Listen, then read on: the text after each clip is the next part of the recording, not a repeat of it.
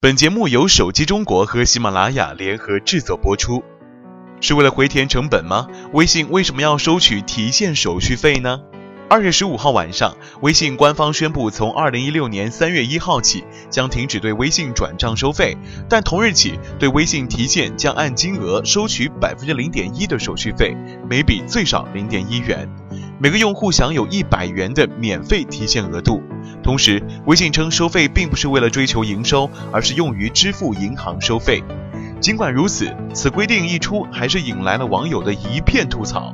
假如用户在微信群里抢到了一个零点一元的红包，那么提现时可能还要缴纳零点一元的手续费，这不是逼我们转用支付宝吗？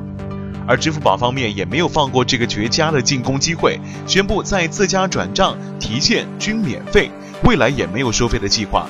那么微信到底为什么要收费呢？真的是扛不住银行的手续费了吗？真的不是为了营收吗？实际上，通过微信转账或者提现，银行确实要收取手续费的。之前不向用户收取，是因为微信帮用户扛起了这部分的费用。从去年十月起，微信宣布将对转账按金额收取百分之零点一的费用，不过每人每月有两万元的免手续费额度，超过才收费。但是由于免手续费额度很高，大多数人还是感受不到收费的压力。可提现就不一样了。大家都知道，抢红包或者收取小额转账都是直接进入微信零钱的，提现的频次可是比转账要高得多。再加上春节期间的红包大战，超过十亿次的收发量，微信要负担的成本一下子高出不少，收费也在情理之中。那么从消费者的角度来说，这百分之零点一又意味着什么呢？小编举个例子来说明。如果微信零钱中有一千五百元需要提现，按照百分之零点一收费的话，需要交一点五元手续费，最终到达银行卡中的数额为一千四百九十八点五元。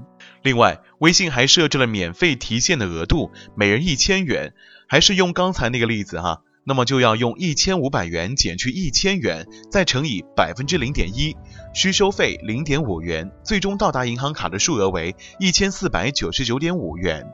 注意一下，这个一千元的额度可不是每个月都有的，只有一次使用机会，用完可就没了。其实现在绝大多数人零钱中的数额都少于一千元，巨额红包只会出现在节日期间，平时抢的那三毛五毛的，基本都不会超过一千。微信如此设置还算合理。提现收费背后隐含的真正意思是，反正要收费了，您就别提现了，在微信里花不就得了？微信在大家眼中还是一个重要的沟通工具，支付、转账、红包等功能的加入，又让它成为了生活中必不可少的全能型助手。但是与它的对手支付宝相比，微信支付的生态圈还是比较弱的。一般来说，微信支付多用于在餐厅、便利店付款，但说起还信用卡、生活缴费、理财、为手机充值等等，第一反应依然是支付宝。打开微信钱包界面，会发现微信其实还有很多的支付场景的，并不比支付宝差，但就是用户粘性弱。此次收费呢，也是从侧面鼓励大家别提现了，微信也能做这些事儿。虽然用户们口口声声说要弃用微信，但实际上，小编认为微信大批流失用户的可能性不大。毕竟微信是目前主要的沟通工具之一，用户习惯已经养成，而支付宝的社交圈还没有最终构建完整，该用还是得用，区区百分之零点一还是能接受的。那么如何避免微信提现要收取的手续费呢？小编也给你支个招。第一。对方转账或者发红包给你的时候，请他自觉加上提现手续费。第二，小额转账请用支付宝。第三，不提现，直接在微信中花掉。第四，我是土豪，我才不抢红包呢，我只发红包，绝不让资金流入微信零钱。